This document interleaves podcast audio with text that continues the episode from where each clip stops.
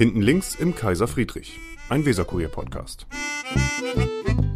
So, da sind wir wieder hinten links im Kaiser Friedrich. Zwar nicht, wir sind aus organisatorischen Gründen wieder mal im Pressehaus in der Martini-Lange-Straße. Wir, das heißt, äh, das ist Mustafa Güngo und ich. Mustafa Güngo ist, ist SPD-Fraktionschef seit nunmehr 2019? Seit nunmehr vier Jahren. Es war nicht ganz, ne? Nee, ein bisschen mehr sogar. Es war im Sommer. Ich bin im August 2019 gewählt worden. Genau, also ja, ein bisschen mehr, als, bisschen mehr als vier, vier, Jahre. vier Jahre und ein paar zerquetschte sozusagen. Ähm, es freut mich, dass Sie da sind und wir zeichnen ja vorauf. Wir, diese Folge entsteht nicht erst am Samstagmorgen oder in der Nacht zu Samstag auch nicht, sondern heute ist Mittwoch und Sie kommen gerade von einer entscheidenden Sitzung aus der, aus der Bürgerschaft. Können Sie da vielleicht drei Sätze zu sagen? Naja, wir haben den Nachtragshaushalt für 2023 beschlossen und äh, wir haben vor dem Hintergrund des Bundesverfassungsgerichtsurteils einige Korrekturen vornehmen müssen. War eine intensive Debatte, nicht ganz so sachlich, wie ich sie mir vielleicht vorgestellt hätte, aber von Ihnen aus oder von der Opposition? Insgesamt aus? finde ah, ja. ich, ist der Ton im Parlament schon etwas rauer geworden. Das sagen viele, die Weil das die Lage aber auch angespannt ist, kann man sagen, oder? Ich weiß nicht, ob es damit was zu tun hat oder die Leute einfach nicht mehr sehr entspannt sind. Es gibt mehr Ordnungsrufe, wie man feststellt. Sie haben auch neulich einen Ich habe ne? vor kurzem auch ja, einen bekommen. War das Ihr erster? Jein, ich hatte eigentlich schon mal einen, so einen halben Ordnungsruf von Frank Imhoff als Präsidenten bekommen. Ähm, und später, weil er mich ans Rednerpult zurückgeholt hatte, da hatten wir schon zur Corona-Zeit in der Stadthalle getagt und wollte, dass ich was zurücknehme, was ich aber nicht getan habe. Später habe ich ihm einen Brief geschrieben, ähm, auf welcher Rechtsgrundlage das jetzt eigentlich passiert ist. Und, und dann haben wir aber gesagt, komm, wir lassen das mal beiseite. Herr Imhoff hat Sie zurückgerufen. Ja. Das, ach so, als halber Ordnungsruf. Ja, so sozusagen. ungefähr. Er hat Sie gemaßregelt, kann man so sagen. Genau. Und dieses Mal haben Sie den bekommen für irgendeinen Ausspruch gegenüber der Opposition, gegenüber der CDU, meine ich. Ne? Was Ja. hatten Sie da gesagt? Ich habe gesagt, mit Ihnen als verantwortungslose Gesellen ist Ach kein ja. Staat zu machen. Verantwortungslose Gesellen. Ja. Und bereuen Sie es? Äh, nein, weil ich äh, auch nicht das Gefühl hatte, dass, also es geht ja im Parlament darum, wenn man persönlich beleidigt, dann kriegt man einen Ordnungsruf. Und, selbst die Kolleginnen und Kollegen in der CDU haben jetzt nicht das Gefühl gehabt, zumindest das, was sie mir später erzählt haben, dass sie sich dadurch jetzt persönlich sehr gekränkt verstehe. gefühlt haben. Aber es ist schon besser, wenn die, wenn die Präsidentin einmal mehr als einmal zu wenig rügt, oder? Um einen bestimmten Ton da doch. Das kommt immer drauf an, ähm, wie viele gelbe Karten man am Anfang in der ersten Halbzeit schon verteilen will. Das kann gut ausgehen, dann hat man ein diszipliniertes Spiel, kann aber auch schlecht ausgehen. Aber wenn man, es ist ja nicht so, dass sie mit zehn Ordnungsrufen raus, rausfliegen, deswegen müssen sie ja eigentlich keine Sorge haben. Nein. Es gab mal Kollegen von Ihnen, da hatte man das, den Eindruck, dass sie Ordnungsrufe sammeln. Zum Beispiel, als Herr Tittmann noch in der, äh, in der bremischen Bürgerschaft war von der DVU und ihre Kollegen Güntner und ähm, Güntner und wie heißt denn aus von den Ju damals noch Jusos und wie heißt Thomas Emke? Thomas Emke. Die zum Beispiel. Güntner hat sich, glaube ich, Herr Güntner hat sich sehr hervorgetan mit Ja? äh, ordnungsruffpflichtigen Einwänden, wenn Herr Tittmann geredet hat. Bei Thomas Emke kann ich es mir fast gar nicht vorstellen. Doch, der war, ich glaube, also ich würde jetzt mal behaupten, aus der Zeit, seitdem ich ihn kenne, dass er eine wilde Juso-Zeit hatte. Und das, Aber das er war eigentlich immer so ein sehr ruhiger Typ und das ist er bis heute noch. Ich bewundere auch seine Gelassenheit bei vielen Themen, die wir diskutieren müssen. Ja. Ja, aber ich dachte, das wäre immer so. Waren Sie nicht als Juso auch wild? Äh, ich Politisch? ich glaube, ich bin es immer noch teilweise, je nachdem. Also die Zuhörer können das ja nicht sehen, aber Herr Günge sitzt hier mit Schlips und Anzug Weil ich- und ja. macht jetzt mit äh, sehr gepflegtem Äußeren, äh, macht nicht gerade den, also das heißt ja auch nicht, dass man dann wild ist, also im Inneren. ja, Das kann man nicht so erkennen. nein, es kommt ja nicht auf die Klamotten drauf. Aber so richtig, also damit bekannt gemacht haben Sie sich nicht, dass Sie ein Wilder sind. Naja, aber erinnern. Sie sich Jung also an meine Juso-Zeiten, Ja. ähm, äh, legendär die Postkarte, die wir gemacht haben mit Jens Börnsen und Thomas Röwekamp. Es gibt Bürgermeister und Bademeister. Ja, das stimmt. Ja, das Also war lustig, aber wild. Naja, aber es war schon. Ja, die hat, hat, CDU hat sich geärgert. Ja. Aber die haben ja auch die Stallvorlage gegeben. Das muss man vielleicht auch erklären. Herr Eckhoff und Herr Röwekamp sind in ein Schwimmbad äh, pressewirksam baden gegangen, um es zu retten. Das Horner Bad war es, glaube ich. Ne? Richtig, ja. ja. Genau. Ich muss immer noch Herrn Röwekamp, also Thomas Röwekamp, erwischen, dass er mir mal so eine Karte signiert als Erinnerung. Macht er das denn? Ist so Bestimmt, großherzig? bestimmt. Ja. Wir diskutieren hart in der Sache, aber untereinander kann man immer mit Sie bist ja jetzt in Bundestagsabgeordneter, ne? Genau. Da kann man da sowieso. Also Sie kommen, die Sondersitzung Nachtragshaushalt Haushalt ist beschlossen worden. Nicht beschlossen worden ist, dass, also es, es wurde, glaube ich, auch geltend gemacht, dass es eine besondere Notlage ist. Aber noch nicht beschlossen worden ist, dass die Schuldenbremse Schuldenbremse bleibt, oder? Also, dass man sie abschafft.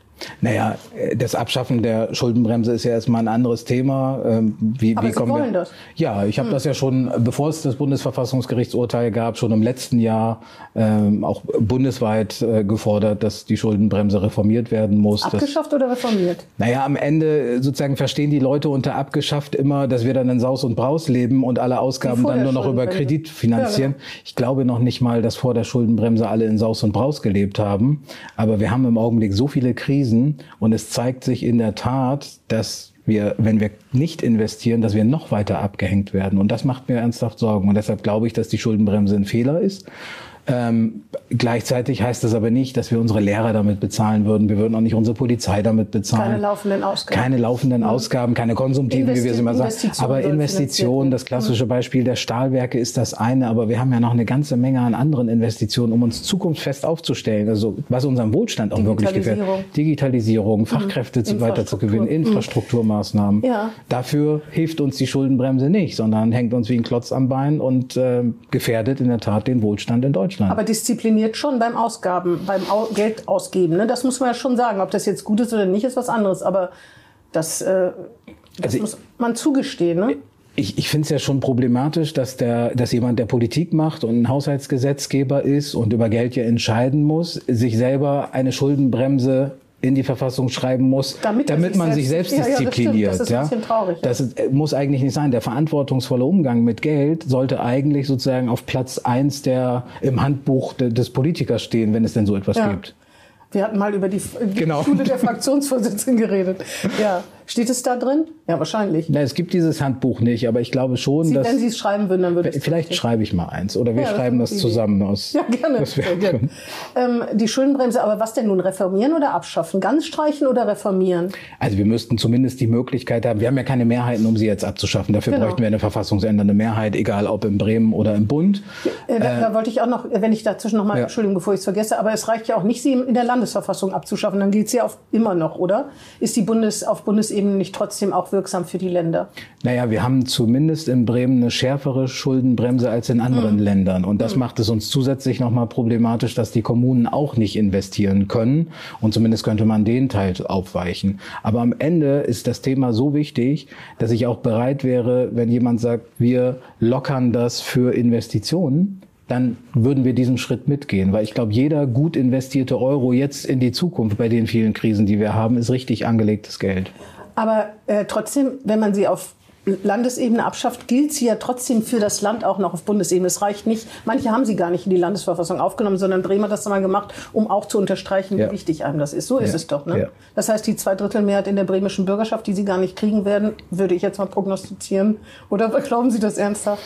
Äh, würde gar nicht weit bringen. Also ich mache keinen Hehl daraus, dass ich für eine Reform der Schuldenbremse auch im Land Bremen, also letztes Jahr habe ich sie schon mal bundesweit vorgeschlagen, dann habe ich das Gespräch sowohl mit den Oppositionspartnern als auch mit den Koalitionspartnern gesucht, wie sie das sehen, ob sie sich das vorstellen können. Alle haben auf nach der Wahl verwiesen. Ähm, da habe ich aber auch ganz offen gesagt, naja Leute, nach der Wahl haben wir vielleicht eine andere Regierungskonstellation, vielleicht diese und dann wird wieder jeder sagen, ich mache nicht mit. Das hilft dem Land Bremen am Ende nicht. Haben Sie denn das Gefühl, die Christdemokraten könnten mitstimmen, weil sie brauchen eine Zweidrittelmehrheit? Das heißt, alleine die ähm, Rot-Grün-Rot kann das nicht beschließen. Haben Sie das Gefühl, da gibt es irgendwie Bewegung? Ich habe nicht das Gefühl, dass da Bewegung im Hinblick auf äh, die Abschaffung der Schuldenbremse da ist, aber ich nehme schon zumindest in den sachlichen Diskussionen wahr, dass es auch dort ein Interesse gibt zu sagen, Mensch, die Stahlwerke 300 Millionen Euro, das kriegen wir doch niemals über den regulären Haushalt abgewickelt, schon gar nicht vor dem Hintergrund äh, der anderen Investitionen, die wir noch haben, dass wir da vielleicht einen gemeinsamen Weg aufzeigen können. Das hat ja zumindest Herr Eckhoff auch in der letzten Woche in der ersten Lesung zum Nachtragshaushalt auch nochmal angekündigt, dass wir da vielleicht eine gemeinsame Lösung finden. Obwohl, wenn ich Opposition wäre, dann würde ich Ihnen das nicht gönnen. Ich glaube, es geht da, also äh, da- das ist fies, äh, das kann, man so sehen, ähm, aber Weil Sie einen politischen Vorteil davon haben, dann können Sie natürlich, also jetzt mal überspitzt formuliert, ich würde Ihnen einräumen, dass Sie mehr Geld zur Verfügung haben, um Bremen sozusagen besser ins Positive zu entwickeln. Wenn ich Oppositionspolitiker wäre, würde ich sagen, bin ich verrückt. In der großen Koalition können wir drüber reden, aber äh, so mache ich es nicht. aber auch die bräuchte dann erstmal eine Zweidrittelmehrheit. Eine sehr große Koalition hat es ja mal gegeben in Bremen. Das stimmt. Äh, vielleicht schafft es ja die SPD auch noch mal ein paar mehr Sitze zu haben. Aber ich glaube, man muss gut abwägen zwischen dem, gönne ich das der Regierung mhm. oder sehe ich die Verantwortung, lasse ich die vielen nötigen Arbeitsplätze da in, äh, gefährde ich die weiterhin mhm. äh, oder sage ich nein, ich entscheide ja mit mhm. als Opposition, wo das Geld investiert mhm. wird, also mache ich das gemeinsam. Übrigens Paradebeispiel und sehr gutes Beispiel dafür ist Schleswig-Holstein. Mhm. Da sind die SPD-Kolleginnen und Kollegen ja in der Opposition und wenn man sich die Reden zum Beispiel zur Haushaltsdebatte anschaut, die haben gesagt, wir sehen die Verantwortung und wir tragen das mit. Im mhm. Gegenteil jetzt zu der Debatte heute Vormittag bei uns. Ich dachte, ein sehr gutes Beispiel, würden Sie sagen, wäre der Schulfrieden. Das, das ist auch ein wunderbares ist, ne? Beispiel, ja. Mhm. Und ich durfte ja sozusagen an beiden Konsenstischen sogar mitarbeiten mhm. und ich finde nach wie vor, dass das ein sehr kluger Schritt war, unabhängig von den vielen Problemen, die wir haben, dass wir keine Strukturdebatten im Land Auf jeden Fall hat da die CDU sich ja auch bereit erklärt ja. oder hat man Kompromisse gemacht, um nicht jedes Mal wieder über die Struktur der Bildungswirtschaft ja. zu, äh, zu diskutieren oder sie womöglich jedes Mal zu ändern, obwohl die CDU ja bis jetzt noch keine Gelegenheit gehabt hat. Ich wollte Sie eigentlich fragen, im Moment Sozialdemokrat zu sein, ist auch nicht so ganz leicht, ne? Ach, ich, ich bin froh, Sozialdemokrat zu sein, gerade in dieser Zeit. Ja, ähm, leicht Umfrage, ist das politische Leben sowieso nie. Aber wenn Sie sich die Umfragewerte angucken, ich weiß, es ist im Moment aufmacht, aber 15 Prozent, oha. Als Bundes... Willy Brandt würde sich im, oder muss sich im Grab rumdrehen. Ja, das, Ob das nun zurecht ist oder nicht. Das weiß ich nicht, aber ich, ich, bin ja auch gnadenloser Optimist, dass sich ah. da noch relativ viel tut. Und ich erinnere jetzt jüngst, wenigstens in jüngerer Geschichte daran, als Bundeskanzler, also als damals Olaf Scholz nominiert wurde und gesagt hat, ich will Bundeskanzler werden. Da haben auch hier in Bremen einige gespottet. Und ich weiß noch, wie ein Kollege aus der Opposition gesagt hat, ihr habt ja nur einen Vizekanzlerkandidaten. Das war genau die Phase, wo wir auch sehr niedrige... Aber das bestätigt sich doch jetzt. Na, wenn man, wenn man, na, wenn man die Beliebtheit anguckt... Nee, nee, nee. Das war zu der Zeit, als alle gesagt haben, die SPD hat doch keine Chance. So, und was überhaupt ist passiert? Einen Kanzler zu stellen. Überhaupt einen Kanzler ja, ja. zu mhm. stellen. Und dann hat sich durch kontinuierliche gute Arbeit und einem guten Wahlkampf haben sich die Wählerinnen und Wähler davon überzeugen lassen, dass die SPD an die Spitze dieser Bundesregierung Aber viele bereuen es ja jetzt offensichtlich, sonst wären die Umfragewerte nicht so schlecht. Wenn man als SPD hinter der AfD, auch wenn es nur eine Momentaufnahme Umfrage ist, gebe ich ja gerne zu, aber doch relativ konstant. Die Ampel wird ganz schlecht beurteilt, der Kanzler wird extrem schlecht beurteilt. Ich glaube, so schlecht ist kein Kanzler, kein SPD-Kanzler in der Vergangenheit beurteilt worden. Frau Merkel, glaube ich, sowieso nicht. Das muss einem doch zu denken geben man muss ja jetzt auch gucken, was in Berlin passiert, wenn da Teile, Bezirke die Bundestagswahl nachholen müssen, da muss man auch sich Sorgen machen, ja. ne? weil die wissen genau, wer da wählt, dass es eigentlich keine richtigen Folgen hat. Also die Regierung wird sich ja kaum ändern, aber da kann man richtig mal einen Strafzettel irgendwie jemandem verteilen wollen. Wahlen sind ja auch in der Demokratie dazu da, um das Vertrauen wieder zurückzugewinnen oder eben es auch zu verlieren. Und wir werden sehen, wie es sich bei der Europawahl auswirkt und später in der Bundestagswahl. Äh, mir macht aber der Aufwärtstrend der AfD selbstverständlich Sorgen. Also, dass die SPD mal eine Talfahrt mitmacht und vielleicht dann wieder Vertrauen gewinnt. Ähm, Hoffentlich, ne? Das hoffen wir und, und darauf setzen wir auch. Und äh, wir hatten jetzt jüngst einen sehr guten Bundesparteitag, ähm, der, wo wirklich keine Trübsalstimmung geherrscht hat, sondern eine sehr verantwortungsvolle Stimmung. Also es war jetzt auch keine Partylaune, ähm, sondern ich hatte schon den Eindruck, dass alle, die dort gesprochen haben und alle, die sich da ausgetauscht haben, schon wissen, in was für einer Krise wir eigentlich stecken. Und die Bundesrepublik hat keine so multiple Krise in den letzten 20 Jahren gehabt. Und das ja, aber das rechnet man dem Bundeskanzler meistens nicht an, sondern man erwartet trotzdem, auch wenn vielleicht zu viel erwartet wird, erwartet man, dass, dass man da rausgeführt wird. Ne? Also Sie auf dem Parteitag, das ist ja schön, dass die Genossen das so sehen, aber Sie müssen mich als potenzielle Wählerin ja überzeugen und ich war nicht beim Parteitag.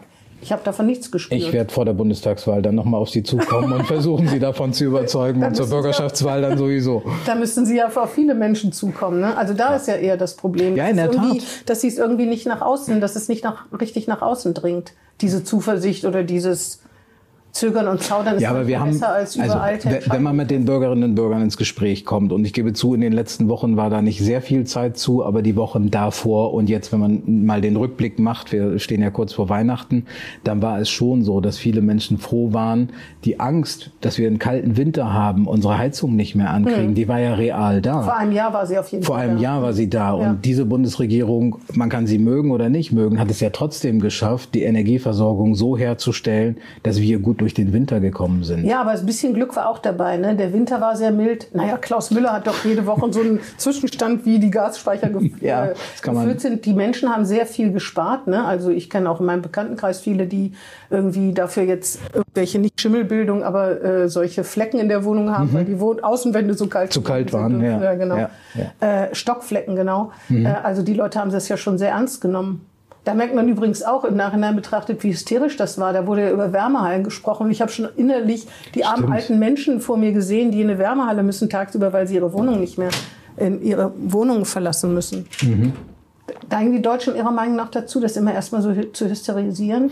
Nee, das glaube ich nicht. Aber wir sind natürlich einen gewissen Standard gewohnt und wir sind einen gewissen Wohlstand gewohnt. Und deshalb sind solche Krisen für uns nochmal, ja, schon in der Nachkriegszeit ja auch was anderes. Und ich kenne viele ältere Menschen, also mit denen ich sprechen durfte und konnte, die gesagt haben, naja gut, dann heiz ich eben weniger und ziehe mir einen Pullover mehr an. Ähm, und, und andere, die gesagt haben, Mensch, kriegen wir das eigentlich wirklich hin? Also ich finde, da ist schon so eine Durchmischung da, aber ich würde nicht sagen, dass man da besonders hyster hysterisch rangeht. Gut, bis auf die Corona-Einkäufe etc., da waren wir vielleicht ja, doch stimmt. als Toilettenpapier, Toilettenpapier und schon andere so Dinge. lange weg, ja, das stimmt. Ja. denkt man irgendwie gar nicht mehr dran. Ähm, die Straßenbahn fährt nicht durch die Obernstraße. Sie haben, äh, die fährt weiter durch die Obernstraße. Sie gucken sich gerade um. Wir sitzen am Fenster zur Martini-Straße. Ja, auch wenn wir uns in zehn Jahren treffen würden, würden wir da keine Straßenbahn. Oder die Wahrscheinlichkeit ist ziemlich gering. Ne? Obwohl natürlich jede Regierung kann das fast neu aufmachen. Was sagen Sie denn dazu? Sie waren ja eigentlich für die Verlegung. Ja, ich äh, war für die Verlegung. Oder ja, sind für die Verlegung, Oder ich bin für die sagen. Verlegung äh, nicht, weil ich unbedingt wollte, dass die Straßenbahn durch die Martini-Straße fährt, sondern weil ich glaube, dass es der Obernstraße gut tun würde, wenn wir die neu gestalten Mhm. könnten, ohne Straßenbahn. Das würde man so ein bisschen vergessen. Ähm, aber jetzt gab es einen Prüfprozess, äh, einen etwas intensiveren, nicht so umfangreich, wie ich es mir hätte vorstellen können. Mhm. Aber jetzt wollen wir das Thema auch einmal vom Tisch haben. Mhm. Ich finde es nach wie vor bedauerlich, weil das wäre wirklich eine Chance. Wir haben zu wenig Fußgängerzone. Mhm. Und äh, wenn wir die Innenstadt zu so einer Erlebniswelt machen wollen und bei einkaufen kann ich heutzutage wunderbar, ich komme ja nun aus. Osterholz im Weserpark. Im Weserpark, ja. Im Internet sowieso, aber wenn ich mit meiner Familie rausgehe am Wochenende, brauche ich einen Grund, um in die Innenstadt Mhm. zu kommen. Und diese Gründe, die müssen wir mit einer deutlichen Attraktivierung hinkriegen. Ein kleiner Baustein davon war eben die Straßenbahn zu verlegen. Mhm. Und deshalb, das Thema ist jetzt politisch immer sehr, sehr hoch diskutiert worden. Aber es gibt natürlich eine ganze Menge andere Maßnahmen, die wir jetzt noch vorantreiben können. Aber es ist trotzdem bedauerlich. Naja, das Thema wird seit zehn Jahren ungefähr oder noch länger Noch länger. diskutiert. Und es nervt einen halt irgendwann, weil man denkt, ja, was denn, jetzt entscheidet und lasst es dann sein. Ne? Also meine Motivation damals vor wenigen Wer sich hier wundern sollte, die Kaffeemaschine spricht mit uns. Ich glaube, sie sagt, man könnte jetzt einen Kaffee bekommen. Möchte hier jemand einen Kaffee? Nein. Danke. ähm, also als die Diskussion losgegangen ist um die Straßenbahnverlegung, da hörte ich von einigen aus also von einigen, die schon ein bisschen länger in der Politik sind, ja, das wäre eigentlich eine ganz tolle Maßnahme und das wollen wir eigentlich auch, aber das kostet zu viel. Es kostet auch sehr viel, ne? So, aber ich habe immer die Frage gestellt, ja, wie viel denn? Also da bin ich ja nun auch zu sehr vielleicht Kleinunternehmer, weil ich bin jetzt auch seit 23 Jahren klein Selbstständiger und ich will immer auch wissen, was kostet so etwas. Und dann hieß es, naja, wahrscheinlich eine dreistellige Millionensumme. Ja, Okay, was heißt denn dreistellig? Sind das jetzt 100 Millionen oder 900 Millionen? Das macht ja auch einen Unterschied. Und deshalb haben wir immer gesagt, äh, wir wollen einmal wissen, was das kostet. Und außerdem wurde immer gesagt, das geht technisch auch gar nicht. Das ist jetzt zumindest mal geprüft worden. Technisch geht es. So, und bei den Gesamtkosten haben wir jetzt leider keine genaue Zahl, aber wir haben im Augenblick auch eine ganze Menge andere Probleme bei der BSAG. Äh, von Ja, daher ist stimmt. das jetzt erstmal vom Tisch und äh, wir wollen da jetzt auch nicht mehr weiter diskutieren und andere ähm, Punkte in der Innenstadt vorantreiben. Ja, man hat ja, es gab ja eine sechswöchige Probezeit sozusagen. Ne? Da war ja die Straße, man musste ja Mhm. umgeleitet werden. Da hat man jetzt auch nicht, ich weiß, weiß, das war sehr kurzfristig, aber man hat jetzt nicht gedacht, dass die, dass die Innenstadt explodiert vor Unternehmungslust oder so, ne? Oder fanden Sie das? Ich meine, dass das sogar bisschen eine was- sehr erfolgreiche Zeit war. Also, Ein bisschen was war gemacht, Ich glaube, war- dass die City-Initiative, die Handelskammer und alle, die sich noch näher damit beschäftigen können, als ich das überhaupt kann, dass die sehr glücklich waren über diese Zeit Hm. und gesagt haben, Mensch, das war eine richtige Chance, ähm, auch, auch die Obernstraße deutlich besser zu nutzen. Also ich glaube, die, die das immer als sinnvolle Maßnahme angesehen haben, wie zum Beispiel auch die Handelskammer etc., ähm, die haben das ja, also am Ende kann es einem ja relativ egal sein, wo eine Bahn lang fährt. Ist ja, ja keine ja, emotionale die, Frage, ist keine ideologische Frage, nichts, was wir so, im Parteiprogramm so, drin haben. Die alte Dame aus, äh, aus Osterholz, die einmal im Monat zu Karstadt oder nach Karstadt hin will, die ist froh, dass sie dann nur aus der Straßenbahn rausfallen muss sozusagen und dann ist sie da. Ja, wenn die wir Frage uns ist natürlich, was aus Karstadt wird. Dann gibt es einen Grund weniger, wenn man nach Karstadt hin will, dass man nicht aus der Ich könnte jetzt auch sagen, die Straßenbahn hat jetzt nicht geholfen, um viele Läden in der Innenstadt zu, äh, zu, zu retten. Mhm. Ähm, also den Effekt gab es ja auch. Es ist jetzt nicht so, dass weil wir das genau an den Läden vorbeifahren lassen, dass äh, deshalb dann alles floriert. Das wissen wir natürlich nicht, ne? Wenn sie in der Martini-Straße wäre, ob dann weniger Kundenfrequenz in der Obernstraße ist. Nee, der, die Idee wäre ja sozusagen in der Martini-Straße und dass es dann in der Obernstraße mehr wird, weil mhm. ich da mehr Möglichkeiten habe, auch Erlebniswelt zu gestalten, Gastronomie anders zu gestalten. Aber Sie können sich damit anfreunden oder Sie können, können sagen, ja gut, dann machen wir es halt nicht. Ja, selbstverständlich. Also ich habe es ja ganz offen gesagt, es ist, ich hätte mir ein anderes Ergebnis da gewünscht und auch eine fundiertere, aber das ist jetzt wie es ist. Also da, da liegen ja Sie ein bisschen überkreuzt mit anderen Sozialdemokraten, ne? Was das Thema betrifft? Nein, es ist ja ein Abwägungsprozess, äh, sozusagen die Überzeugung, dass es der Innenstadt helfen könnte, die, die ist bei allen da. Aber ist es bezahlbar? Wie lange dauert dann so eine Maßnahme? Da gibt es einige, die sagen, das ist viel zu lange, wenn wir jetzt zehn Jahre die Innenstadt in eine Baustelle umwandeln. Ich persönlich sage, nein, zehn Jahre beeindrucken mich nicht für eine Maßnahme, die 50, 60 Jahre Wirkung zeigen wird. Also das ist aber kein interner Streit. Wie gesagt, es ist keine Parteiprogrammatik, hm. Sondern äh, deshalb ist sozusagen die Handelskammer und auf der Seite die City-Initiative fand das auch gut und da sind ja nun sehr, sehr viele andere Akteure drunter. Aber am Ende äh, sagen, entscheidet sich das Überleben der Innenstadt nicht an der hm. Straßenbahnfrage. Äh, apropos Dissens, äh, das mit der Schuldenbremse steht auch entgegen gegen den Koalitionsvertrag. Ne? Und alle Bürgermeister haben eigentlich immer an der Schuldenbremse festgehalten. Herr Bovenschulte, besonders Herr Sieling, der mit Frau Lindert ja dafür gesorgt hat, dass sie überhaupt eingehalten worden ist, was ja die SPD auch gerne als historischen Erfolg, muss man ja sagen. Also die Koalition hat es tatsächlich geschafft, was keiner für möglich gehalten hätte. Sogar ich war sehr skeptisch, aber sie haben es geschafft, die Anforderungen zu erfüllen. Und da wurde ja wirklich streng gespart und das war wirklich schwierig, obwohl hohe Steuereinnahmen, äh, niedrige Zinsen, das hat natürlich alles geholfen. Nichtsdestotrotz haben sie es geschafft. Das finde ich auch schwierig. Da gibt's doch auch Zumindest sind nicht alle Sozialdemokraten ihrer Meinung, oder? Hat sich das inzwischen geändert? Nein, es gibt ja äh, bei keinem politischen Thema den Anspruch, dass alle Sozialdemokraten einer Meinung Was sein müssen. Was sagt denn Herr Bovenschulte dazu? Das können Sie ihn ja sicherlich noch mal im Weihnachtsinterview fragen, was, was demnächst bevorsteht, was ich alles so weiß. Ja, ja äh, es gibt das ja, das ist auch richtig gut. Nein, äh, sagen wir, also wir sind uns doch einig äh, innerhalb der Sozialdemokratie, aber auch innerhalb der Koalition, wir brauchen diese Investitionen und wir müssen irgendwelche Mittel herkriegen, um diese Investitionen auch zu tätigen. Das Geld wird nicht vom Himmel fallen und das aber, werden wir im regulären Haushalt nicht abbilden. Aber Sie geben mir recht, dass die bisherig, die, bisher die Bürgermeister immer an der, selbst wenn Sie dezidiert gefragt haben, haben Sie gesagt, wenn man gefragt hat, halten Sie an der Schuldenbremse fest, haben Sie einfach Ja gesagt. Naja, es hat ja schon Gründe, warum das in den Verfassungen verankert ist. Es gab eben Im auch einen Koalitionsvertrag im Koalition nochmal festgeschrieben äh, ist, auch wegen der Linken, die sie ja schon immer aufweichen wollen, die Grünen ja auch mehr und mehr. Ja. Die SPD war schon der Fels in der Brandung so ein bisschen. Aber wenn man sich jetzt anschaut, wir haben auf dem Bundesparteitag zu, zur Schuldenbremse als SPD-Bundespartei mit allen Delegierten zusammen ja schon etwas beschlossen, dass eine Reform dieser Schuldenbremse nötig ist. Also auch da gibt es ja einen Sinneswandel. Als ich das vor einem Jahr vorgeschlagen habe, stand ich da mit vielen hm. jungen Sozialisten, glaube ich, alleine, alleine hm. und möglicherweise genau. mit Professor Hickel. Äh, und jetzt äh, nach dem Bundesverfassungsgerichtsurteil ist das in aller Munde und, und ja, jeder ja, ja. sieht es auch ein. Gucken Sie sich die vielen Bundesländer und Kommunen an. Auch ein CDU-Bürgermeister in Berlin sieht das anders mit der Schuldenbremse, weil weil die natürlich sagen, ja gut, auf der einen Seite ähm, müssen wir vernünftig wirtschaften und wir wollen keine Schulden hinterlassen. Aber wie groß ist die Zinslast, die wir hinterlassen? Und wie groß ist eigentlich der Schaden, den wir hinterlassen? Naja, ketzerisch würde man sagen, man kann keine Wahlgeschenke mehr machen. Deswegen nee. ist der CDU, ich sag's schon, Sie ja. sagen es natürlich nicht, aber als CDU-Bürgermeister würde ich auch zusehen, Sie, dass ich natürlich Sachen finanzieren kann, die meine Klientel gerne hätte. das ist ja auch ganz normales, egal bei welcher Partei. Jetzt will ich sogar schlecht über die CDU. Auf jeden Fall ist das ja ganz normal. Ein Wahlwerbegeschenk habe ich übrigens noch in der Tasche, wäre zum Beispiel ein Flaschenöffner der CDU. Äh, der, der SPD, Quatsch, der CDU, den habe ich nicht. Der SPD, so.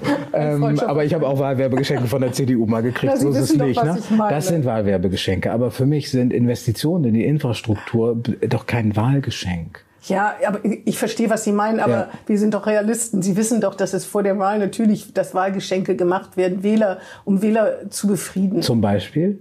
Na, wie jedes Jahr ist das so, dass man irgendwie für eine Klientel was Bestimmtes, äh, was Bestimmtes macht. Da bin Beispiel, ich wieder wenn, froh. Wenn Lars Klingblei jetzt dafür ist, dass die Pendlerpauschale erhöht wird. Dann ja. sagt er ganz klar dazu, dass wir die, die jeden Tag zur Arbeit gehen, dass wir die äh, sozusagen im Blick haben müssen und damit spricht er eine ganz ja. breite Gruppe an. an. Äh, nee, nicht Wählergruppe, äh, Wählergruppe, eine ganz breite Bevölkerungsgruppe. Ja, potenzielle äh, Wählergruppe. Es ist nicht so, dass alle Pendler wählen dürfen Nein. in diesem Land. Also Nein, es ist keine sehr, Wählergruppe. Sehr, sehr viele. Nein, aber das ist äh, und da bin ich wiederum froh, Sozialdemokrat ja, zu sein, weil wir eben alle Sinn, man, versuchen im Blick ich zu denke, haben. Wir wollen die Verkehrswende vorantreiben. Wie kann man denn dann die Pendlerpauschale erhöhen? Ja, aber auf der anderen Seite müssen wir die Menschen entlasten, die jeden Tag in der Tat für diese Steuereinnahmen und vor allen Dingen für das Wirtschaftswachstum auch sorgen, indem sie nämlich jeden Tag arbeiten gehen. Und die E-Auto-Prämie plötzlich mittendrin abwirkt, was auch ziemlich Tja. schwierig ist. Wenn, wir, wenn, wir, wenn wir da mal nicht den Anschluss verpassen in der Autoindustrie, bei dem, wo wir richtig stark sind in Deutschland, Sie erinnern sich vielleicht noch, als Toyota auf den Markt gekommen ist, da haben deutsche Autohersteller noch gelächelt und ja. gesagt, naja, da kommt jetzt einer. Heutzutage ist das ein sehr zuverlässiges Auto. Und wenn man sich die letzten Automessen anschaut, ich war da nicht, habe es mir aber durchgelesen oder angeschaut, mhm dann ist das schon nicht ohne, was aus dem Ausland da an Produktion kommen kann an E-Autos. Und dieser Markt wird sich über Reichweite entscheiden und möglicherweise über den Preis. Und wenn wir da den Anschluss verlieren in einer Industrienation wie Deutschland, dann werden sehr, sehr viele Arbeitsplätze wegfallen. Und deshalb ist die Transformation wieder so wichtig, falls die wirklich wegfallen, dass wir andere Arbeitsplätze dafür generieren. Ja, ja, aber die E-Auto-Prämie mittendrin abzuschaffen, wo Leute sich ein Auto gekauft haben, die vielleicht dafür sparen mussten, weil sie bis jetzt noch nicht die billigsten Modelle sind, jedenfalls nicht, wenn sie eine bestimmte Reichweite haben sollen. Und jetzt sagt man, oh, noch nicht zugelassen, Pech gehabt, kriegst die Prämie nicht mehr. Das ist ja für die Leute, die auf dem Land wohnen, die man mit einer Pendlerpauschale vielleicht unterstützen würde, auch nicht gerade produktiv. Ne? Es ist jetzt auch nicht einfach äh, für die Bundesregierung, diese 60 Milliarden irgendwo herzusparen, die sie jetzt nicht mehr haben, mhm. die sie umgewidmet haben. Insofern gehört das mit zu den einzelnen Maßnahmen. Ich habe ja einen anderen Vorschlag gemacht und äh, steht da, glaube ich, auch nicht ganz alleine auf diesem Planeten. Keiner. Doch, teilweise schon. Also ich bin ja vor ein Jahr vorher die Schuldenbremse, zumindest die Reform angekündigt. Jetzt ist es wenigstens in aller Munde. Ja, aber jetzt wollen wir ähm, doch wir haben, auf, weil, wir die Krisen, weil Krisen dazugekommen sind. Ganz, ganz selbstbewusst Nachfolge 9-Euro-Ticket aus Bremen herausgekommen. Äh, sozusagen auch da die Forderung. Aber nein, zurück. Ähm, Zum Ernst der Lage. Genau, die Lage ist in der Tat ernst.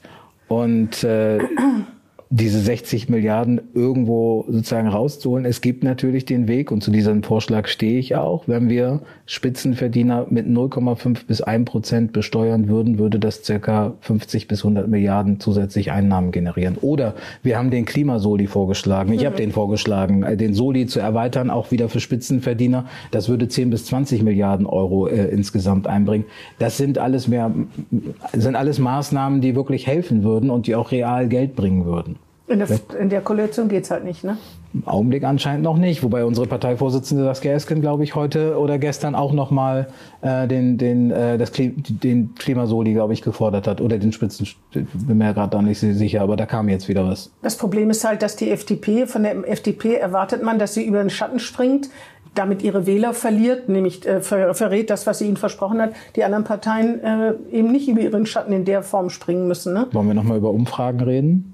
Umfragen, Wegen wie, FDP. wie die FDP da steht. Ja, ob sozusagen der Weg, den die gerade fahren, sehr erfolgreich ist oder nicht. Ja, ja, aber wir das wissen ja nicht, ob sie dann bei zwei Prozent stünde, wenn sie auch noch die Klientel, die sie hat, äh, damit verraten würde, dass sie gesagt hat, wir erhöhen die Steuern nicht, ne? Und dann werden die Steuern doch erhöht. Ja, aber man muss am Ende Einnahmen generieren. Und wenn man so an der Schuldenbremse hängt, selbst für Investitionen, dann kommt man über Einkommensteuer, äh Quatsch, Vermögensteuer, äh, Spitzensteu äh, Spitzensteuersätze äh, etc. eben auch nicht drum herum. Oder ein Klimasoli. Ja, oder man muss eben bei anderen Sachen sparen, wie der Erweiterung des Bundeskanzleramts, was jetzt natürlich ein bisschen platt ist und populistisch. Ja, ich so. aber Sie auch. wissen, ja. aber es ist so, ne? Es ist teuer. es ist platt. Es ist, es ist teuer, äh, weil es auch immer mehr Mitarbeiter gibt. Da kann man als Steuerzahler auch fragen, da kann man auch ein Fragezeichen Damit machen, würden wir sicherlich nicht die Zukunftsinvestitionen von finanzieren können. Hm, man könnte aber viel Geld sparen und das woanders hinstecken, nach Bremen zum Beispiel. Das wäre, also Bremen Geld ist immer eine gute Investition. Sie haben ja auch, glaube ich, gesagt, die Schuldenbremse soll ausgesetzt werden, um gute Bildungschancen zu ermöglichen. Jetzt ist ja Bremen jetzt nicht das Beispiel dafür, dass man mit Geld gute Bildung, die, die Bildungschancen verbessert. Es gab ja mal ein 100 Millionen Euro Paket. Dafür wurde die Gewerbesteuer anderthalb Jahre oder so erhöht. Die Unternehmen haben geschimpft, aber sie haben es mitgemacht. Und trotzdem sehen sie unterm Strich, zumindest wenn man Tests glauben will, nicht, dass sich viel getan hat. Wie wollen Sie denn mit Geld die guten, gute Bildungschancen ermöglichen? Offensichtlich hat es ja nicht mit Geld zu tun oder vor allen Dingen nicht nur mit Geld. Qualität im Bildungssystem hat schon auch was mit Geld zu tun, aber nicht nur. Vielleicht könnten wir auf unser gemeinsames Lieblingsthema Qualitätsinstitut nochmal irgendwann zurückkommen, aber... Nee, ich würde gerne auf das nicht nur zurückkommen und sagen, wieso wird das nicht nur dann in Bremen nicht erledigt von den Nein, seit aber, 150 aber Jahren, na 75, mehr als 75 Jahre geführt, SPD geführten Bildungsressort? Also wir können sozusagen diese 80 Jahre, 75 Jahre Bildungsressort gerne diskutieren, aber wir haben in Bremen, und das ist, sagen eben auch alle Forscher, also es hilft nicht, sich immer nur dieses Ranking anzugucken und zu sagen, Bremen ist da immer auf dem letzten Platz, sondern die Forscher selbst sagen ja nicht nur, es soll eigentlich kein Ranking sein, ist am Ende aber ein Ranking, sondern guckt euch mal die Schülerschaft an. Und wenn Sie eine Konzentration einfach von Schülern haben, die eben aus bildungsfernen Familien kommen, dann glaube ich, dass ohne gute sozialdemokratische Bildungspolitik sehr gut unterstützt mit dem Bildungskonsens, der ja auch Qualitätsziele definiert hat, nicht nur die Schulstrukturdebatte. Es wäre sicherlich noch viel schwieriger für die Schülerinnen und Schüler, wenn wir nicht eine Obergrenze gesetzt hatten bei den Grundschulen mit 20, maximal 20 oder in den Oberschulen 25. Es reicht halt nicht. Ne? Es reicht nicht. Nee. Und am Ende ereilt uns ja jetzt in diesen Jahren ja auch noch der Fachkräftemangel, ja, genau. dass wir nicht mal genug Lehrer haben. Aber Herr Günge, in Hamburg sieht es ja besser aus, ne? Ja. Da kommen wir vielleicht auf das Qualität. Das Jetzt kommen wir zu unserem Lieblingsthema. Wie heißt das? Qualität, wie heißt das? Hier heißt das ja nochmal anders als in Hamburg. Institut für Qualitätsentwicklung, glaube genau. ich. Genau. Und glaube. da heißt es Institut. Qualitätsinstitut für Schule oder so ähnlich. Kann sein. Man hätte einfach den gleichen Namen nehmen sollen, dann genau. hätten wir es jetzt nicht so schwer. Äh, es wissen ja alle, wovon wir reden, genau. also alle interessierten Zuhörer jedenfalls. Aber äh, da ist es ja so, dass das zwar existiert, man hört irgendwie relativ wenig, ist jetzt eigentlich der Direktorenposten besetzt, der konnte lange nicht besetzt werden. Das spricht, glaube ich, dafür, dass sich keiner, dass es ein schwieriger Posten sein wird, glaube ich auch sofort. Ne? Das, da muss man viel Gegenwind aushalten, auch von allen Seiten. Das ist nicht jedermanns Sache. Also ich würde es auch nicht machen wollen. Sie, weiß ich nicht. Nee, dazu äh, sagen, ich bin zwar Politik- und Wirtschaftswissenschaftler, aber das wäre mir, also wir sind ja so Allrounder, gerade die Politikwissenschaftler, aber das würde ich mir jetzt auch nicht. Ich glaube, das ist wirklich eine sehr schwierige Aufgabe, wobei man da viel aus Hamburg abgucken mhm. kann mhm. in der Tat. Und ich habe mich ja zu in der Zeit als Bildungssprecher auch sehr intensiv damit beschäftigt. Und ich glaube nach wie vor, dass es der richtige Schritt ist. Die Lebensrealität in den Klassen ist ja eine ganz andere als die, die wir politisch vielleicht diskutieren. Mhm. Wir reden über, da sollen nur 20 Kinder rein, noch aber dann kommt ja noch hinzu, ne? noch weniger, wenn es mhm. geht. Aber dann gucken Sie sich mal bestimmte Klassen in bestimmten Stadtteilen an. Ich bin ja jetzt auch äh, jüngst Elternsprecher mit äh, in der Klasse oh, meiner Tochter. Dankeschön. Einer von vieren, muss ich dazu sagen. ähm, aber es fand ich gut. Es gab vier Eltern, die sich bereit erklärt haben. Und da ist die Lebensrealität eine andere. Jeder bringt was anderes mit. Mhm. Und jeder bringt einen Rucksack auch an Problemen mit. Mhm. Und ich bin froh, obwohl, ich glaube, bei 80, 90 Prozent Unterschiedlichkeit, also da gibt es überhaupt keine homogene Gruppe, ist eine sehr heterogene Gruppe. In welche Schule besucht Ihre Tochter denn? Die Gesamtschule Ost. Ah ja. Das war ah ja, Klassiker. Äh, ja, aber sie hat wer, sich selber dafür entschieden. Ja, aber wer als Sozialdemokrat was auf sich hält, der schickt sein Kind schon auf eine Gesamtschule. Die Gesamtschule Ost ist ja nur eine Vorzeige. Ja, aber da sind wir, da sind wir sozusagen auch mit meiner Frau zusammen sehr, sehr auf das angewiesen, was unsere Tochter möchte. Und die ist selbstbewusster, als sie sich das vorstellen Ist sie kann. auch schon bei den Jusos? Nein, ist sie nicht. Aber sozusagen, wenn ich mal zu einer Parteiveranstaltung glaub, komme, ist die ist noch ne? zu jung, aber die geht gerne mal mit zu einer Parteiveranstaltung, ja? aber auch nur, wenn sie Sachen verteilen kann. Ach so, verstehe. Ähm, zuletzt hatte ich sie gefragt, ob Den sie auf einen Parteitag mitkommen möchte. Sagt ja. sie, darf ich da was verteilen? Ich sage, nee, da hören wir uns dann nur reden. Dann sagt sie, nee, dann habe ich keine Lust. Also da ist sie schon also sehr klar. Also sowas verteilen oder Unterlagen? Nee, die hat Flyer, ja. ah. Kugelschreiber, Parteiprogramme Programme, sowas macht sie gerne, einfach ins Gespräch sozusagen Verstehe. den Leuten was anzubieten ja, auf aber, der Straße. Aber dass aus ihr keine Sozialdemokratin wird, das kann man sich ja schon fast nicht mehr vorstellen. Ach, das weiß ich nicht. Also eine Zeit lang hatte ja, sie auch die Phase 10 ist sie ah, jetzt. Ja, dann Und sollten wir uns in sechs Jahren, kann sie eintreten? Können wir noch mal, ja mit 14 kann sie glaube ich auch schon. Sogar in vier ja. Jahren noch aber es kann auch sein, dass sie bei den Grünen landet, weil sie sehr selbst umweltbewusst CDU? ist. Das Glaube ich eher ah, ja. nicht. Aber da wurde sie jetzt auch noch nicht angesprochen von denen. Das will ich gar nicht ausschließen. Nein, aber wir haben ihr die Schulwahl wirklich überlassen. Ah, ja. Ähm, also sie hat. Kann man das denn mit zehn Jahren schon entscheiden? Also wenn sie jetzt gesagt hätte, nein, wenn sie jetzt gesagt hätte, ich, ich weiß es nicht, was soll ich machen, dann hätten wir natürlich gesagt, guck mal, an der Schule hast du das. Sie hat sich sozusagen drei Schulen intensiver angeguckt, zwei davon besonders, eine davon war die GSO. Mit zehn Jahren guckt man sich schon selbst die Schulen ja, und entscheidet, was man macht. Ja. Das ist aber, weil die Schulen stellen sich ja auch vor bei diesen mhm. Hospitationstagen und dann stellen sich die Lehrkräfte vor. Ich und die immer gedacht, den Eltern. Ich wusste nicht, dass die sich auch den Kindern. Nein, nein, die Kinder kommen mit. Ah, die ja. Kinder mhm. kommen mit. Und das finde ich auch total wichtig. Und äh, bei meiner Tochter war entscheidend, dass sie die Lehrer, die sich an der GSO präsentiert haben, netter fand. Mhm. Und nicht, weil ihre Freundinnen dahin gehen oder so. Man eigentlich versucht man doch immer mit seinen Mitschülern irgendwie weiter zur Schule. Ein Teil ihrer Freundinnen aus der Grundschule sind in der Tat auf die mhm. andere Schule gegangen. Mhm. Ähm, und das ist in der fünften Klasse schon ein Problem, mhm. dass dann einige Freundinnen als Bezugspersonen dann fehlen. Mhm. Also mir war das zum Beispiel in der Bildungspolitik zwar immer sehr gängig, dass wir gesagt haben, Mensch, eigentlich müssen wir die Klassen von der mhm. Grundschule in die äh, fünfte Klasse möglichst äh, mhm. zusammen überführen. Jetzt merke ich aus dem realen Leben, wie wichtig das sein kann, dass die zusammenbleiben. Aber wir haben die freie Schulwahl und. Ja, wenn Ihre Tochter auch die freie Schulwahl hat, dann ist es ja ihr. Hat sie, hat sie gekriegt. Ah, ja. Und sie ist auch ganz. Ich wusste nicht, dass man schon mit zehn Jahren über die Schule entscheidet. Also ich habe mit zehn Jahren nicht über die Naja, Schule. die Anmeldung haben wir unterschrieben, ja, aber wir haben schon gesagt. Das, kann, das ist mir schon klar. Allerdings, wenn sie dann nach einem halben Jahr sagt, sie findet die Schule doof, dann müsste sie auch die Verantwortung schon tragen. Oder würden Sie dann nochmal versuchen, woanders einzuschulen? Nein, also da, das ist ja wie mit jedem Problem einer Zehnjährigen. Und vermutlich werden die Probleme jetzt Richtung Pubertät ja noch mehr werden. Ganz Dann spricht man miteinander und wenn dann am Ende eine Lösung extrem, das ist ja schon eine Extremlösung, die Schule zu wechseln, dann würde ich mich natürlich auch darum bemühen, was mhm. aber sehr schwierig ist, weil wir sehr viele äh, Schülerinnen und Schüler haben und kaum Schulplätze. Ja. Ich habe, äh, äh, ich, äh, ich äh, tut mir leid, dass ich nochmal auf die Schuldenbremse zurückkomme. Und zwar hatten Sie ja auch gesagt, dass Sie sich einen Deal mit der CDU vorstellen können. Ne? Also wir haben ja darüber geredet, wie den Schulfrieden. Und da hat mein Kollege Theiner im Interview gesagt, da müssen Sie der CDU ja auch was anbieten. Und dann haben Sie gesagt, ja, Investitionen in die Wirtschaft. Da habe ich gedacht, aus diesem Muster sind wir doch schon lange raus. Dann würden, könnten Sie ja sagen, mehr Polizisten und Investitionen in die Wirtschaft. Das ist CDU-Stempel. Wir sind sozusagen soziale Gerechtigkeit und Klimaschutz. Äh, das ist ein bisschen einfach. Warum sollte die CDU sich darauf einlassen? Ich würde sagen, die Wirtschaft muss doch auch ihr Thema sein. Sie reden ja gerade von Arbeitsplätzen im Stahlwerk, die man äh, nicht aufgeben darf und so weiter. Also den Deal habe ich als Christdemokrat würde ich gar nicht verstehen, was Sie mir da anbieten wollen.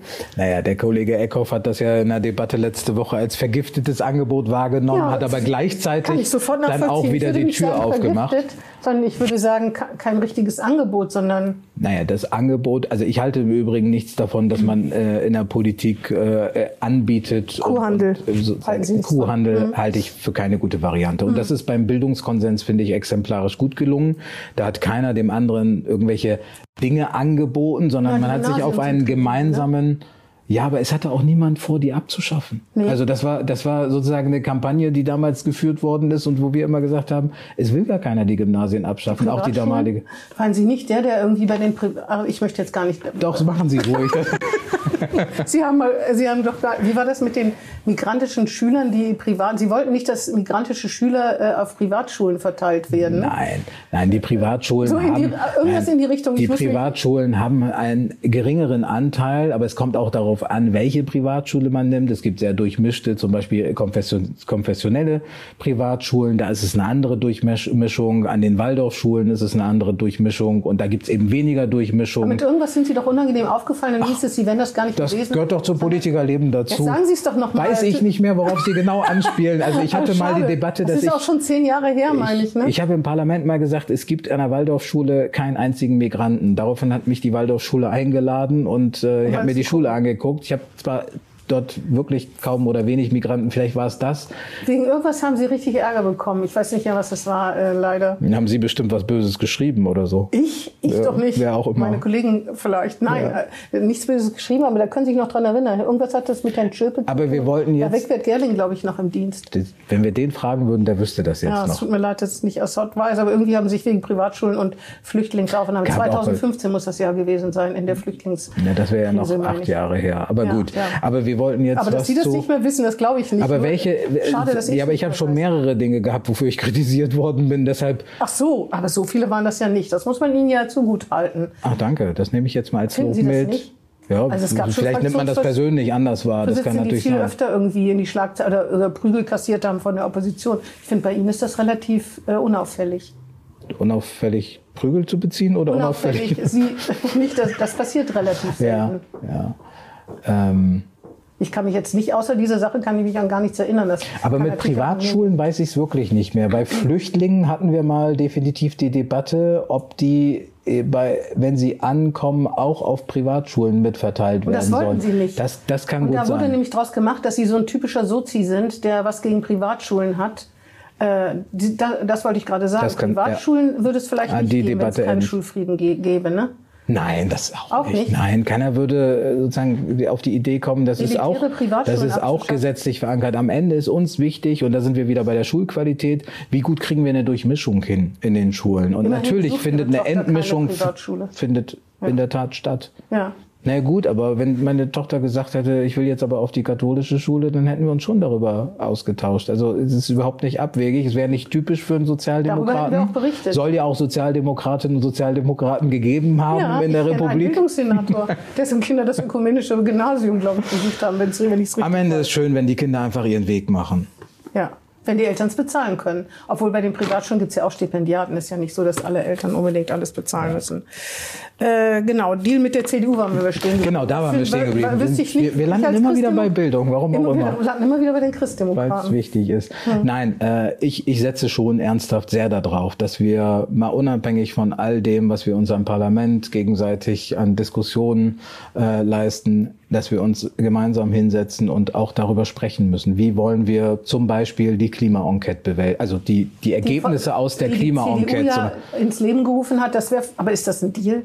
Das ist kein Deal für mich. Deshalb bin ich auch sozusagen mit der Frage nicht so einverstanden zu sagen, Aber was wollen na, Sie anbieten? Na, irgendwas, also ich meine, Überzeugungsarbeit, das haben Sie ja schon längst versucht zu leisten die ganze Zeit, oder? Ja, aber sozusagen Überzeugung muss man ja so lange leisten. Ich, ich finde es wichtiger, dass wir versuchen müssen, auf einen gemeinsamen Konsens zu kommen. Sagen, was ist uns im Bundesland Bremen wichtig? Wie Aber ist Sie es? werden doch irgendwelche Abstriche machen müssen, weil sonst wäre entweder Sie hätten die CDU schon überzeugt, aber politisches Kalkül ist doch klar, dass die Christdemokraten irgendwie ihren Wählern oder ihren Mitgliedern sagen müssen, dafür haben wir das bekommen. So ist es nun mal. Und wenn Sie sagen, das finden Sie doof, aber Sie sind doch Realist, Sie wissen doch, Optimist meinetwegen gnadenlos, aber auch gnadenloser Realist, denke ich mal, der weiß, dass es nun mal nicht anders geht.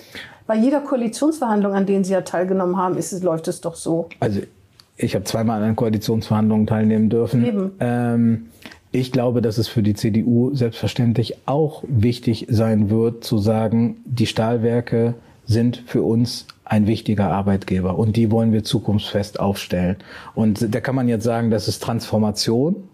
Und da sagen ja alle, ja, Transformation können wir uns vorstellen, dass wir da investieren. Das hat übrigens auch was mit Klima zu tun. Wir machen das ja nicht zum Selbstzweck, dass wir äh, CO2-frei Stahl reduzieren wollen, reduzierten grünen Stahl, wettbewerbsfähigen Stahl. Ähm, ich glaube, dass das sozusagen auch für, wenn Sie sagen, Ihr Klientel, dass das auch für deren Klientel helfen kann, zu sagen, wir haben hier einen Wirtschaftsstandort in Bremen und die Stahlwerke gehören dazu und alle anderen Industriestandorte, die ich jetzt nicht äh, und Industrie ähm, will ich jetzt nicht alle aufzählen, die gehören auch dazu und dieses Bewusstsein, ich will äh, da unterstützen, damit Bremen sich zukunftsfest aufstellt, die Arbeitsplätze geschützt, wir vielleicht sogar noch mehr Arbeitsplätze generieren. Ich meine, zur Corona-Zeit haben wir mit der Opposition zum Beispiel gute gemeinsame Dinge hinbekommen. Ja, ja, das, war- das war irgendwie sozusagen lebensbedrohlich, zumindest in den ersten Das, Monaten. ja, das Gesundheitliche war lebensbedrohlich und der wirtschaftliche Teil war existenzbedrohlich. Ich erinnere jetzt gerne nochmal daran, und dann haben wir es für die Ewigkeit in diesem Podcast festgehalten, während, an, während die Bundesregierung damals noch überlegt hat, wie gehen wir eigentlich mit den Unternehmen um, wenn wir jetzt in Richtung Lockdown gehen etc., waren wir es hier in Bremen mit dem Bürgermeister Bovenschulte, der, mit dem wir gemeinsam gesagt haben, Mensch, Und der Opposition Ausrufezeichen. die haben das dann mitgemacht. Die haben gesagt, das finden wir richtig. Und dann haben wir Landeshilfeprogramme aufgestellt, damit eben nicht jeder in die Pleite gehen muss. Wir haben die Veranstaltungswirtschaft unterstützt. Wir haben äh, die, Veranstaltungswirtschaft Gastronomie Bremen Aber auch unterstützt. unterstützt. Zum Beispiel würde, wären nie so viele Leute so schnell geimpft worden, wenn es die Veranstaltung Absolut. die Wirtschaft Und das ist das, was ich mit Verantwortung meine. Wenn wir das mit FDP und gerne CDU mit beiden gemeinsam auch hinkriegen, zu sagen, was ist uns im Bundesland Bremen wichtig und wo wollen wir gemeinsam sagen, das ist unser gemeinsamer Konsens und da wollen wir investieren, dann sind wir dafür zu haben. Das soll kein vergiftetes Angebot sein, sondern da müsste die SPD aber auch immer betonen, dass das nur mit Hilfe der Opposition gelungen wäre. Bei dieser Sache mit dem Impfen, da ist oft mal nicht erwähnt worden, dass diese hohe Impfquote auch der Wirtschaft äh, zu verdanken das ist immer erwähnt worden. Nein, Also, da doch, kann ich Ihnen aber doch, da selber, können wir- da kann ich Ihnen aber selber genug Interviews äh, nennen, wo man das nochmal sagen musste und es wurde nicht freiwillig erwähnt, sondern nur wenn man gesagt hat, mit Hilfe der Wirtschaft, dann hat jemand ja gesagt. Nein, das ich möchte war- ja keine Namen. Doch, Also, doch, doch, doch. Da, gut, mag sein, aber außerhalb sozusagen äh, meine, meines politischen Kreises, weil ich habe in der Öffentlichkeit Öffentlichkeit immer auch denen, die da mitgeholfen haben. Es war eben nicht nur das Gesundheitsressort, es war nicht nur die Politik, es war eben die Wirtschaft, es waren eben Leute, die wussten, wie man organisieren kann, wie man Abläufe vernünftig regeln kann. Ne? Die haben das sogar vorgeschlagen. Äh, gut, das dass, wir, dass wir so eine, dass wir so eine hohe Impfquote hatten, die haben wir nun dem Bürgermeister zu verdanken. Nee, dass wir so eine hohe Impfquote haben, das ist denen zu verdanken, die gesagt haben, wir können hier die ganzen Hotelfachleute und so weiter, können wir doch, das können wir zusammen ein Paket draus machen. Da, deswegen ist die Impfquote so hoch. Ja, aber es gibt noch eine Stufe People, davor. Mit diesen eigenen People wäre das nie was Ich erinnere an Diskussionen damals zur Corona-Zeit, bevor das Impfen losging und der Impfstoff noch nicht mal freigegeben war etc. Wie machen wir das? Wie organisieren wir das Impfen eigentlich zum Beispiel alleine in Öffnungszeiten? Machen wir es klassisch und sagen, Mensch, so montags bis donnerstags donnerstags von 10 bis 18 Uhr und freitags so bis 14 Uhr und am Wochenende gar nicht? Oder gehen wir anspruchsvoll damit um und sagen, gerade die Familien, die Arbeitenden, die, die flexibel, nicht so flexibel sein können, die brauchen das auch am Wochenende. Und dieses Maximum, die haben wir Herrn Bovenschulte zu verdanken. Aber dass da Personal war, die ganzen, da waren ja, wenn man, Sie waren ja bestimmt auch im Impfzentrum. Ja, man ich habe mich zwei waren, oder dreimal habe ich mich impfen genau, lassen. Genau, da waren wenig Leute, waren da fast mehr Leute, die einen mit freundlich irgendwo hingewiesen haben, bitte da lang, bitte hier. Es war so ungewohnt, ne, dass man so schnell durchgekommen ist. Ja, es waren unheimlich viele Menschen, die ja. dazu da waren, ja. durchzuziehen. Das waren ja. ja, viele Leute aus der, aus der Wirtschaft, die arbeitslos waren, weil sie eben nicht aus der Gastronomie, aus der Gastronomie Hotelfachleute und so weiter. Da dieses Zusammenspiel war schon wichtig, sonst hätte man das kaum so Selbstverständlich, genau. Aber Gut, den wir streiten uns jetzt lange darüber, wer eigentlich äh, die Lorbeeren Ich finde das Zusammenspiel, aber mit dem politischen Willen, das auch zu machen. Und Ohne dem politischen aus der Wirtschaft, der Idee aus der Wirtschaft von Herrn Zech und ihr dem Menschen von diesem Veranstaltungs, äh, von diesem, e-, diesem Eventmanager, die Herr Seidensticker und Herr Zech. Ja, also Sie haben das alle wunderbar hingekriegt. Ich kann jetzt nicht sagen, dass ich einen ganz großen Anteil daran hatte, aber wir haben es politisch unterstützt. Ich saß auch nicht bei den Gesprächen dabei, aber. Aber wir haben weiß, beide das, das Erlebnis, dass das genau. Impfzentrum gut war. So, jetzt habe ich noch zwei Fragen. Erst die nicht ganz so wichtige oder mittelwichtige. Dissens A27. Sie sind für den sechsspurigen Ausbau. Oder? Ja. Ähm, andere Kollegen sehen das anders. Wo ist das Problem? Das verstehe ich nicht. Ich meine, man könnte sagen, es reicht vielleicht auch vierspurig, aber nun ist das als sechsspurig eingeplant vom Bund. Also, es ist nach meinem Kenntnisstand vor zehn Jahren beschlossen worden unter Rot-Grün. Deshalb müssten sich alle, ich habe damals Bildungspolitik gemacht, vielleicht saß ich aber in der Zeit am Konsens. Ja. ja, aber ich stehe ja auch zu dem Beschluss. Deshalb müssten jetzt alle erstmal, die an diesem Beschluss damals mitgewirkt haben, einmal selber erklären, äh, warum sie das damals gemacht haben. Weil da, damals war die Situation ja keine ganz besonders andere. Mhm. Weiterhin sage ich, ja, Lieferverkehr, immer wenn wir versuchen, uns einzureden, der soll weniger werden. Er wird ja eher mehr durch mhm. den Onlinehandel. Wir schaffen es in Deutschland nicht, auf der Schiene mehr Schiene hinzukriegen, damit wir mhm. die Straßen entlasten. Deshalb plädiere ich sehr dafür, auf grüne LKWs zu setzen, mhm. also E-Mobilität, auch mit Wasserstoff, was mhm. auch immer es an der, äh, äh, was, was auch immer es für Technologien da noch geben kann. Ähm, und jeder Stau schadet der Umwelt. Und die Frage, ob wir die A27 dreispurig brauchen oder nicht, das sollen auch Fachleute heute in der Zeit beurteilen und gerne nochmal beurteilen. Jetzt hat aber der Bund einmal gesagt, wir packen euch ins beschleunigte Verfahren mhm. und ihr kriegt das umgebaut. Mhm. Dass man sich dann plötzlich wieder hinstellt und sagt, Mensch, ich habe vor zehn Jahren anders gedacht, da muss man es jetzt nochmal neu überprüfen. Mhm. Ich persönlich, ne? ja, ist schwierig. Und mhm. jetzt darauf zu setzen, der Verkehr wird weniger, wenn die A281 fertig ist, das mag alles sein, aber dafür gibt's ja diese ganzen Experten, die das auch studieren, mhm. ähm, sagen, ist, geht das auf? Also ich, ich glaube, wir haben äh, mit der A1 und mit der A27 und als Logistikstandort, ich fände es ja auch mal gut, die Logistiker in unserem Bundesland zu fragen. Naja, das wie die ist das ja klar, was die Naja, sagen, aber äh, die sind bisher noch gar nicht zu Wort ja, gekommen. Die werden natürlich dafür plädieren, äh, dass es sechsspurig ausgebaut wird, ne? Auch die haben ein Umweltbewusstsein und sagen sich vielleicht, nee, vielleicht brauchen wir es doch nicht. Also ich bin da gar nicht ideologisch ne? aufgestellt. Bei Just-in-Time-Lieferungen oder so ist das, ist das ja schwierig. Ne? Die sind ja nochmal eine ganz andere Nummer. Aber mhm. der Regelverkehr und die A27 in Teilen schon dreispurig und äh, mit der A1-Verknüpfung, das soll eben diese Entlastung. Und wir werden ja möglicherweise noch andere Industriegebiete haben, wo es dann auch noch mehr wird. Also Wäre schön, wenn es mehr gäbe, ne? Das Also sind mehr Arbeitsplätze, am Ende Ja, ja, und das ja. ist meine. Also ich bin jetzt nicht jemand, der sagt, ich brauche unbedingt große, breite Straßen etc., sondern ich sehe genau diese Kette, die ich eben beschrieben habe. Reicht das mit der A281? Warum steht man nicht zu dem Beschluss, den man unter Rot-Grün gef äh, gefasst hat? Äh, dann bewertet es eben neu, aber sagt bitte auch ehrlich und sprecht mit den Logistikern, ob wir als Logistikstandort das nicht wirklich brauchen oder nicht. Am Ende, wenn es nicht kommen sollte, werde ich keine unruhigen Nächte deshalb haben. Ich versuche immer nur das zu äußern, was ich auch wirklich denke. Ich glaube, frappant ist, dass man so tut, als wenn der vierspurige Ausbau käme, mehr Verkehr dadurch entstehen würde. Was natürlich wahrscheinlich gar nicht stimmt. Sondern es steht, entsteht mehr Lkw-Verkehr, das sagen ja alle Prognosen. Obwohl man glaubt, es würde weniger, es wird immer mehr, wie es aussieht. Und, äh, äh, aber ein Stück Ausbau wird natürlich den Verkehr nicht verringern oder, oder vergrößern. Ne? Nein, aber, es so könnte getan. für Es fließenden Verkehr sorgen, was wiederum äh, Geld einspart und die, ja, auf jeden CO2 Fall für die, einspart. Umwelt belast, äh, für Ja. die Umwelt besser ist. Trotzdem, ne, als ob das für die Grünen oder für so einen Teil von Menschen ist das so eine ideologische Frage. Ne? Man, man sagt freie Fahrt für freie Bürger, wenn man das vierspurig aussieht. Dabei hat das eine mit dem anderen gar nichts zu tun.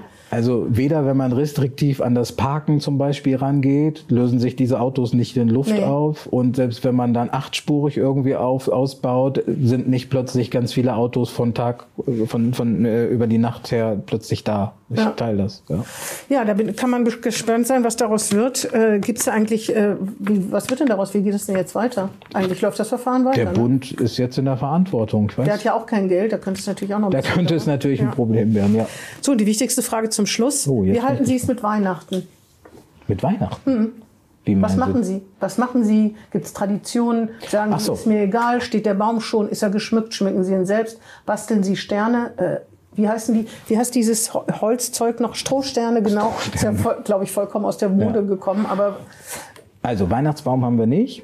Allerdings steht bei meinen Schwiegereltern ein Weihnachtsbaum. Bei einem, äh, jetzt kommen wir warum mal im? Weil- persönlichen weil Teil. Nicht, weil die es nicht so wichtig Also finden, wir, weil sie wir, alle wir sind ja als Familie muslimischen Glaubens. Äh, meine Schwiegermutter ist christlichen Glaubens und deshalb feiern wir dann immer gerne Heiligabend dort mit ihr zusammen. Und für Ihre Tochter ist das nicht, will will die nicht auch, oder als sie noch kleiner war, nicht, wollte die ja nicht auch unbedingt einen Weihnachtsbaum? Naja, ich habe das immer so gehandhabt und ich bin froh, dass ich da sozusagen mit meiner Frau jemanden gefunden habe, die das genauso sieht. Wir feiern die Feste mit den Kindern gemeinsam mit. Das heißt, die feiern sowohl die muslimischen Feste als auch- als ja. auch die äh, Ah, ja. als auch Weihnachten Das und die Ostern. Kinder ja die total kriegen gut, auch oder? Geschenke. Ich weiß noch als Kind äh, war das für mich schon prägend, dass alle Geschenke gekriegt haben und bei uns im Haushalt war das, das halt nicht so üblich und dann haben meine Schwester und ich uns gegenseitig Geschenke gemacht. Da ist ganz legendär, dass wir uns einmal zu Weihnachten gegenseitig ein vier gewinnt geschenkt haben. Wir wussten ja nichts voneinander verstehe. und als Dann wir auspackten, hatten wir zwei vier gewinnt, die wir ausgetauscht haben. Haben wir jetzt vor kurzem äh, nochmal untereinander ausgetauscht. Also und deshalb, ich möchte, dass äh, sozusagen meine Kinder auch äh, von beiden Kulturen vernünftig was mitbekommen und ich äh, sozusagen bin, bin habe auch versucht alles an Kultur in diesem Land mitzukriegen und äh, bin vielleicht auch da, wo ich jetzt bin, als möglicherweise integrierter Mensch ähm, auch jemand, der das auch seinen Kindern weitergeben möchte. Und deshalb Heiligabend vermutlich gibt's Fondue. Äh, doch, es gibt Aber definitiv Fondue. Weihnachtslieder singen und so, das, oder Na, Gedichte, also, das machen Sie nicht. Das würden Sie äh, vielleicht auch als Also ich kann nicht gut singen. Meine Frau wird sich den Podcast vielleicht anhören, aber ich glaube, sie kann auch nicht so gut singen. Meine Schwiegermutter auch nicht, mein Schwiegervater auch nicht. die also Kinder singen und spielen auf der Blockflöte. Ach, die, die sind dann mit Geschenken beschäftigt und auspacken und ausprobieren und Batterien reinpacken und so weiter. Ja, ich glaube, für Kinder ist das immer schwer, ne? wenn die ganze Schulklasse oder einige aus der Schulklasse oder wenn sie auch alles hier sehen, ne? oder sie werden ja auch durch äh, Werbung und so weiter richtig getriggert und beeinflusst ne? vor Weihnachten. Das ist ja ganz schwer, da irgendwie dem In der Tat, entkommen. ja, ja. Äh, auf jeden Fall, dass das für die, auch wenn die Eltern oder wenn sie selber Muslime sind, schwer dem zu widerstehen. Aber für ihre Kinder, die haben es doch dann besonders gut. Die kriegen ja sozusagen alles mit. Werden Sie auch so eine Art von Ersatzkonfirmation ihnen anbieten? Nein, Ah also ja. sozusagen jetzt weil keine. Ich kann Ihnen aus eigener Erfahrung Ja. sagen, ich bin nicht getauft und meine Schwestern, weil mein Vater war evangelisch, meine Mutter katholisch, dass wir das ganz blöd fanden, dass wir nicht Geld zur Konfirmation bekommen haben. Geschenke, Handtücher und Besteck und sonst irgendwas. Aber jetzt, wo Ja. Sie das sagen, ich war als Kind auch immer überrascht, wenn sozusagen meine Mitschüler, meine Freunde damals konfirmiert worden sind und plötzlich was Tolles Mofa Neues ankam. hatten Ja, oder genau. so. Nee, das war schon jüngeren Alters, war Ah, gar nicht Mofa-Zeit, das war ja, später. Das ist dann die Kommunion wahrscheinlich. Ne? Kann, kann, kann sein, Ja, auf jeden genau. Fall da, wo es Geld gibt. Und das war ja, also ich habe da, ich will nicht ein Trauma habe ich jetzt nicht. Nein, ich auch noch, nicht. Aber dass meine Schwester und ich, äh, dass wir das echt ein bisschen unfair fanden. Also ja. na gut, wir mussten, wir waren nicht im Religionsunterricht und so, aber nichtsdestotrotz äh, und kein Konfirmandenunterricht natürlich. Ja. Aber das fanden wir gar nicht so lustig. Und da waren wir schon 15 oder 16, also schon halbwegs vernünftig. Aber schön ist halt bei allen religiösen Festen, wenn die Kinder einfach so ein bisschen nicht nur den Konsum mitbekommen. Ja, natürlich stehen bei den Kids die Geschenke im Vordergrund, egal ob zum äh, Bayram und, und Zuckerfest oder eben zu Weihnachten, aber dass sie ein bisschen das Familiäre mitbekommen. Vielleicht nochmal es wertschätzen, dass Oma und Opa noch da sind und die eine Oma noch da ist. Das, die, das Familie, dass sie mhm. nochmal eine andere Gemeinschaft mitkriegen. Das, das kommt, glaube ich, heutzutage auch in vielerlei Hinsicht zu kurz. Na, die heilige, die Weihnachtsgeschichte kann ja auch nicht schaden, ne? Ja, die Weihnachtsgeschichte ja gibt's ja auch im Islam, so ist genau, es nicht. Ja auch also, eine Botschaft, ne? also die, ja. das Abwehren, dass, dass man Menschen irgendwie kein Obdach gibt, weil man sie nicht kennt oder so weiter. Das ist ja schon eine wichtige Lehre, auch heute noch. Auch heute noch, vielleicht im Rahmen der gesamten Flüchtlingsdebatte. Ja, ja zum Beispiel. Ja. Hm. ja, also keine besonderen Traditionen. Es gibt Fondue, äh, sie, Weihnachtsgeschenke werden ausgetauscht. Kommt bei Ihnen der Weihnachtsmann oder das Christkind oder gar nichts mehr? Nee, ich habe ich hab als junger Mensch zwar hin und wieder mal Weihnachtsmann gespielt, das war aber nur Nebenjob. Ich las jetzt vor kurzem in der Zeitung, Ach, dass die gesucht werden. Ja, ja, zu meinen Studienzeiten. Ich habe auch noch, als aber roter. als roter. Ja, nicht Coca-Cola, sondern Sozi. Ja, genau. genau. Nee, das habe ich gemacht als äh, junger Mensch, aber nein, also Weihnachtsmann kommt dann nicht ah, mehr. Ja. Gut, ja, ich glaube, das waren meine Fragen. Gibt es ja. noch irgendwas von Ihrer Seite? Nein, mir fällt noch was anderes Lustiges ein, aber das erzähle ich dann danach. Das ist, auch, das ist gegenüber den Zuhörern, äh, Zuhörern nicht. Alle, die sich dafür interessieren, können sich ja dann nochmal melden. Können Ihnen eine Mail schicken. Dann genau, oder Ihnen. Ja, dann bedanke ich mich bei Ihnen, Herr Güngör. Vielen Dank. Äh, bei den Zuhörern und Zuhörern auch und wünsche Ihnen frohe Feiertage. Ich weiß gar nicht, ob wir zwischen den Jahren noch mal erscheinen. Äh, wir versuchen alles, der Herr Brandt und ich. Vielen ja. Dank. Das war Hinten links im Kaiser Friedrich, ein Weserkurier-Podcast.